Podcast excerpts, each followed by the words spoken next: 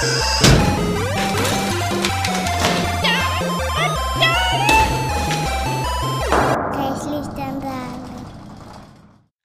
und herzlich willkommen zu einer neuen Folge von Reichlich Randale. Finally.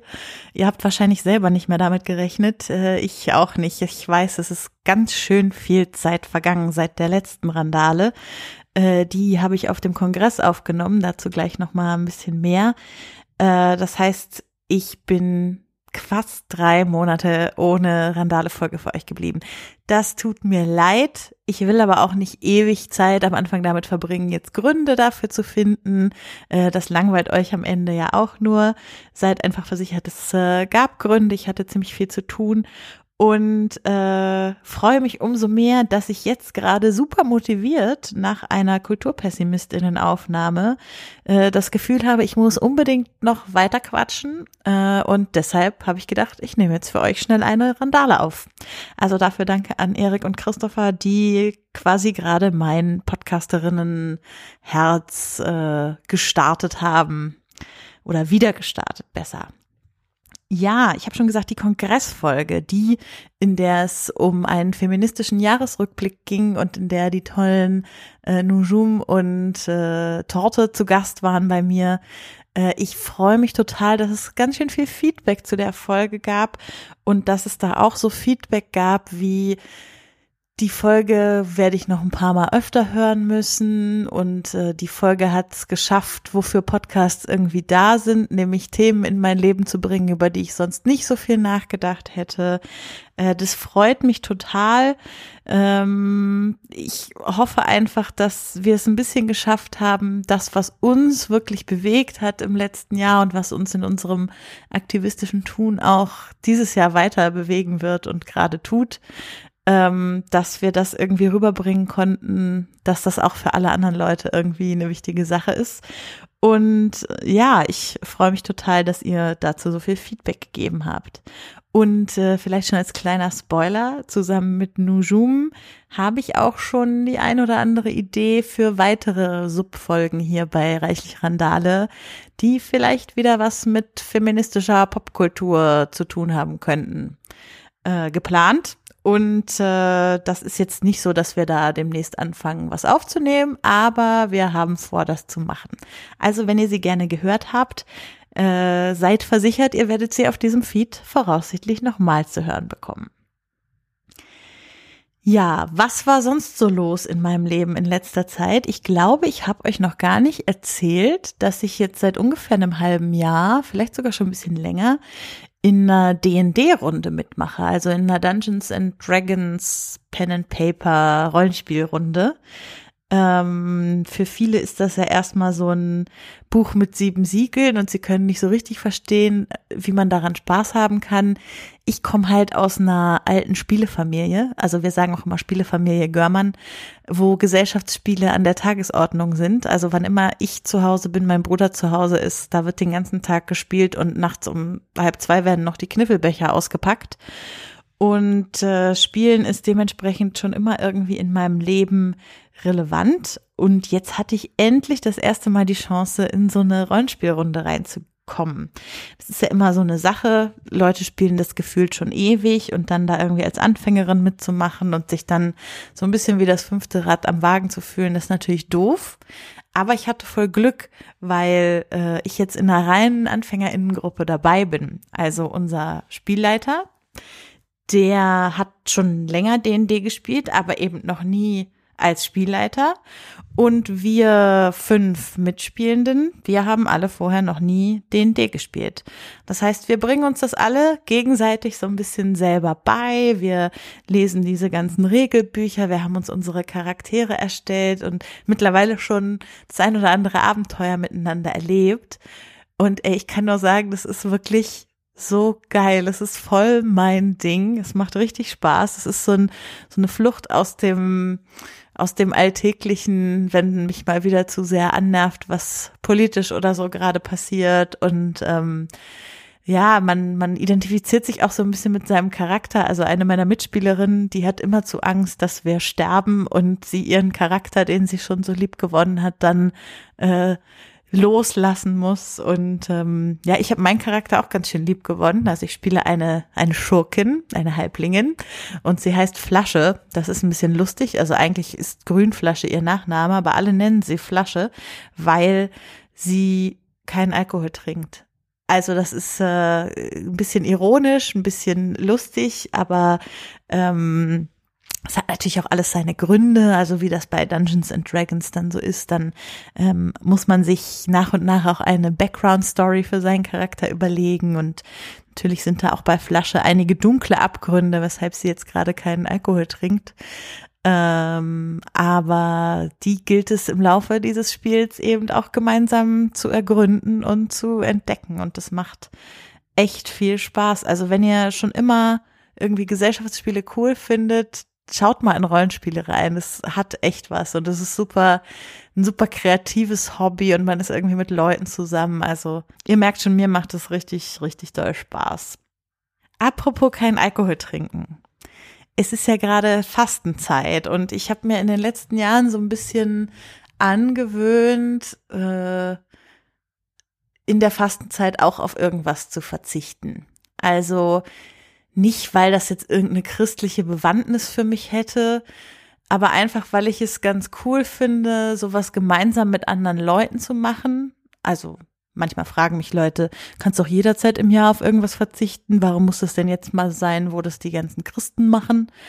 Äh, und da kann ich nur sagen, es äh, motiviert einen einfach ungemein, wenn man sich, äh, sei es auf Twitter oder sei es irgendwie im haptischen Leben, gegenseitig Mut zusprechen kann, sich jede Woche erzählen kann, was man so für Erlebnisse mit seinem Verzicht gemacht hat. Also ähm, zum Beispiel bei mir auf der Arbeit äh, sind einige, die irgendwas fasten, auch sehr unterschiedliche Dinge. Also eine Kollegin will sich zum Beispiel sieben Wochen nicht wiegen, was ich ein super cooles Fasten finde und äh, andere verzichten auf Süßigkeiten. Ich habe zum Beispiel letztes Jahr auf Fleisch und auf lineares Fernsehen verzichtet also nicht auf Netflix, aber so auf Fernseher anschalten und laufen lassen und rumseppen. Und dieses Jahr verzichte ich, wie ich schon angedeutet habe, auf Alkohol und auf Kaffeepappbecher, also so To-Go-Becher, weil ich habe einen super coolen äh, Thermobecher, den ich überall mit hinnehmen kann. Und äh, ich habe gedacht, ich muss mich jetzt einfach mal dafür bestrafen, wenn ich den vergesse, dass ich mir dann nicht einfach irgendwo schnell einen Kaffee holen kann und wieder so ein komisches Papp-Plastik-Gemisch äh, rausgeblasen habe in die Umwelt. Das kann man sich irgendwie sparen. Also ähm, das mit dem Verzicht ist ja so eine Sache. Man könnte sich jetzt fragen, warum tut man das eigentlich? Ich finde es total spannend. Also mein Ziel dahinter ist so ein bisschen, ich möchte auf etwas verzichten, was ich für eine schlechte Angewohnheit halte. Nichts, was mir besonders gut tut und was ich irgendwie brauche, um zufrieden zu sein. Das wäre ja kontraproduktiv, sowas zu fasten, sondern etwas, was ich für eine schlechte Angewohnheit halte. Und ähm, diese To-Go-Becher und auch Alkohol, wenn man so will, gehören irgendwie für mich dazu. Und ich muss sagen, bisher klappt das ganz gut. Also selbst in Runden, wo Leute Alkohol um mich herum getrunken haben, äh, hat es relativ problemlos geklappt, dass ich keine große Lust auf ein Bier oder ein Sekt oder so hatte. Also ich muss dazu sagen, ich habe äh, mich auch immer mit Alternativen versorgt. Also ähm, dieser Verzicht hat jetzt schon dafür gesorgt, dass ich ganz viele spannende Dinge entdeckt habe, von denen ich vorher gar nicht wusste, dass es sie gab. Also hier heute während der Aufnahme nebenbei trinke ich zum Beispiel einen alkoholfreien Apfelsekko, der ziemlich lecker ist. Und äh, den hätte ich vermutlich nie gekauft, wenn ich nicht auf Alkohol verzichten würde gerade. Und das äh, finde ich total spannend. Und vielleicht wird sich auch was von diesem Verzicht in mein Leben nach den sieben Wochen ohne übertragen. Also mal gucken. Ich glaube nicht, dass ich für immer auf Alkohol verzichten werde, aber vielleicht denke ich mir bei dem einen oder anderen Abend, wo äh, ich mir sonst ein Bier oder so aufgemacht hätte, dass ich das auch dann einfach mal sein lassen kann und mit einem coolen Saft oder so äh, substituiere. Und äh, falls ihr diese ganzen semi-philosophischen Überlegungen zum Verzicht spannend findet, hört doch mal in eine Episode vom Was denkst du denn Podcast rein. äh, wo es auch um Verzicht geht. Da quatschen Nora und Rita so ein bisschen darüber, äh, warum wir das eigentlich machen mit dem Verzicht und was das mit uns macht, wenn wir verzichten. Sehr inspirierend, gerade jetzt für die Fastenzeit.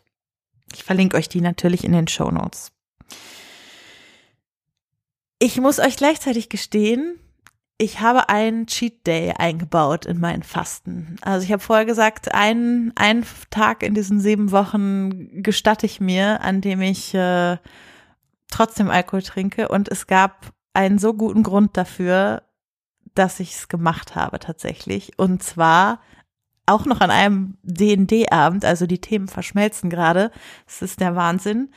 Äh, das Ding war, ich habe an diesem Tag einen unbefristeten Arbeitsvertrag unterschrieben. Und wer sich vielleicht auch in den Branchen Öffentlichkeitsarbeit, ähm, PR, nicht in der freien Wirtschaft, sondern bei öffentlichen Trägern oder bei NGOs so rumschlägt, weiß an dieser Stelle, dass das was Besonderes ist, nach zwei Jahren bei einem Arbeitgeber einen unbefristeten Arbeitsvertrag zu unterschreiben. Also ich bin äh, zwei Tage gefühlt rumgehüpft, habe mich gefreut, habe die ganze Zeit irgendwas dazu getwittert. Äh, ich fand das wirklich richtig, richtig toll. Es ist ja auch irgendwie ein Vertrauensbeweis, auch wenn man natürlich politisch wieder sagen könnte, eigentlich sollten unbefristete Arbeitsverträge natürlich normaler sein und nicht so was Besonderes, dass man so feiern muss. Aber es ist halt nicht so und deshalb feiere ich es. Also ich feiere es wirklich richtig. Ich bin sehr gern bei meinem Arbeitgeber und äh, habe super tolle KollegInnen. Und äh, dementsprechend freue ich mich einfach sehr, dass ich jetzt einen unbefristeten Arbeitsvertrag habe. Und ich habe ja überlegt, dass ich euch auch ein bisschen was davon erzählen will, was ich eigentlich so arbeite. Und da möchte ich euch ein Projekt vorstellen, an dem ich gerade mit einer Kollegin zusammenarbeite. Ähm, was auch was damit zu tun hat, dass ich gerade nicht so viel Zeit fürs Podcasten habe, wie ich gerne hätte. Äh, ich arbeite hier im deutsch-israelischen Jugendaustausch und das Land Israel hat sich überlegt, dieses Jahr einen Geburtstag feiern zu müssen, nämlich den 70. Und das haben wir zum Anlass genommen, ein Projekt auszurufen, wo Jugendliche aus Deutschland und Israel Kurzgeschichten und kleine Reportagen schreiben können sollen dürfen, wo sie über ihre Erfahrungen mit dem jeweils anderen Land schreiben. Also sei es, weil sie vielleicht an einem Jugendaustausch teilgenommen haben oder einen Freiwilligendienst in dem jeweils anderen Land gemacht haben oder vielleicht dort studiert haben. Und tatsächlich haben wir da einige Geschichten bekommen. Und zwar laufen die unter dem Motto, wir vergessen nicht, wir gehen tanzen. Und wir sammeln die in einer Online-Bibliothek. Das heißt, wenn ihr das auch irgendwie spannend findet, was, äh, was machen eigentlich junge Deutsche und junge Israelis damit, dass sie Erfahrungen mit dem jeweils anderen Land machen, dann guckt gerne mal in dieser Online-Bibliothek vorbei. Die findet ihr unter don't-forget-dance.org. Ich verlinke euch das aber natürlich auch in den Show Notes. Da sind auch alle Geschichten, die im Hebräischen geschrieben wurden, ins Deutsche übersetzt. Und da könnt ihr euch gerne mal so ein bisschen durchklicken. Die jungen AutorInnen wird sicherlich freuen. Was ist sonst gerade noch so los? Diese Woche ist endlich der Kartenvorverkauf fürs Podstock gestartet. Für alle von euch, die nicht selber podcasten und die mich noch nie vom Podstock haben schwärmen hören, äh, sei an dieser Stelle kurz erzählt, äh, das Podstock ist eine Art Festival, Barcamp, Sommer, Get-Together von Menschen, die irgendwie was mit Podcasts zu tun haben. Also sei es, dass sie selber welche produzieren, wie ich, oder sei es, dass sie Podcasts hören, wie ich es war, als ich das erste Mal aufs Podstock gefahren bin vor zwei Jahren. Und das wird äh, aus der Community heraus selbst organisiert, dieses kleine Festival. Und ich bin auch äh, seit letztem Jahr schon im Orga-Team so ein bisschen mit dabei. Und wir haben uns auch äh, vor ungefähr einem Monat gemeinsam mit dem Orga-Team in der neuen Location getroffen zum äh, Hashtag Podstock Orga Warm-Up.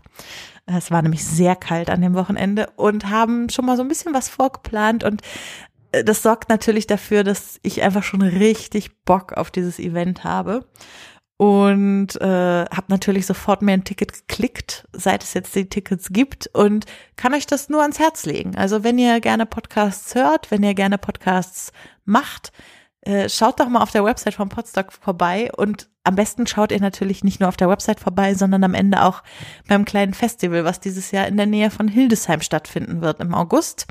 Ich verlinke euch alles dazu. Ihr könnt euch das angucken. Falls ihr Fragen habt, meldet euch gerne. Äh, ich bin gerne auskunftsfähig über dieses äh, Projekt, weil es mir doch äh, sehr am Herzen liegt.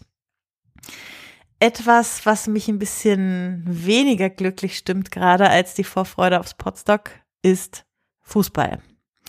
Ihr wisst ja, ich bin Fan des VfL Wolfsburg und das ist gerade frustrierend. Äh, ich erzähle das gerade mit einem Grinsen auf dem Gesicht, aber eigentlich äh, macht sich in mir gerade so ziemlich pure Angst breit, denn letztes Jahr haben wir ja das erste Mal in der Relegation gespielt, wären also fast abgestiegen, konnten das gerade so noch verhindern, dank Mario Gomez, der mittlerweile nicht mehr beim VfL Wolfsburg spielt. Und äh, aktuell haben wir den dritten Trainer in dieser Saison. Wir haben Spieler auf dem Platz, bei denen man sich manchmal fragt, wollen die eigentlich oder äh, ist denen das egal, wenn wir absteigen? Und ich, ich habe mir jetzt erstmal schon mal die Relegationstermine in den Kalender geschrieben, weil ich schon wieder so Angst habe, dass wir da spielen werden und äh, am Ende irgendwie vielleicht doch mal absteigen dieses Jahr. Es ist alles ganz grauenhaft. Es fällt mir auch schwer, darüber zu reden. Das einzig Gute ist, dass es für den HSV dieses Jahr noch grauenhafter aussieht. Und ich komme ja für alle, die das vielleicht schon so ein bisschen mitverfolgt haben, aus einer HSV-Fanfamilie. Also mein Bruder und mein Vater sind beide HSV-Fans. Und so können die wenigstens nicht äh, hämisch auf mich gucken, weil es beim HSV alles noch ein bisschen dunkler aussieht als bei uns. Wobei ich ehrlich gesagt da nicht mehr so viele Schattierungen sehe. Also es ist einfach bei beiden ziemlich schlimm und wenn es schlecht läuft, steigen wir am Ende beide ab. Äh, dann hat die Familie auch nichts gewonnen.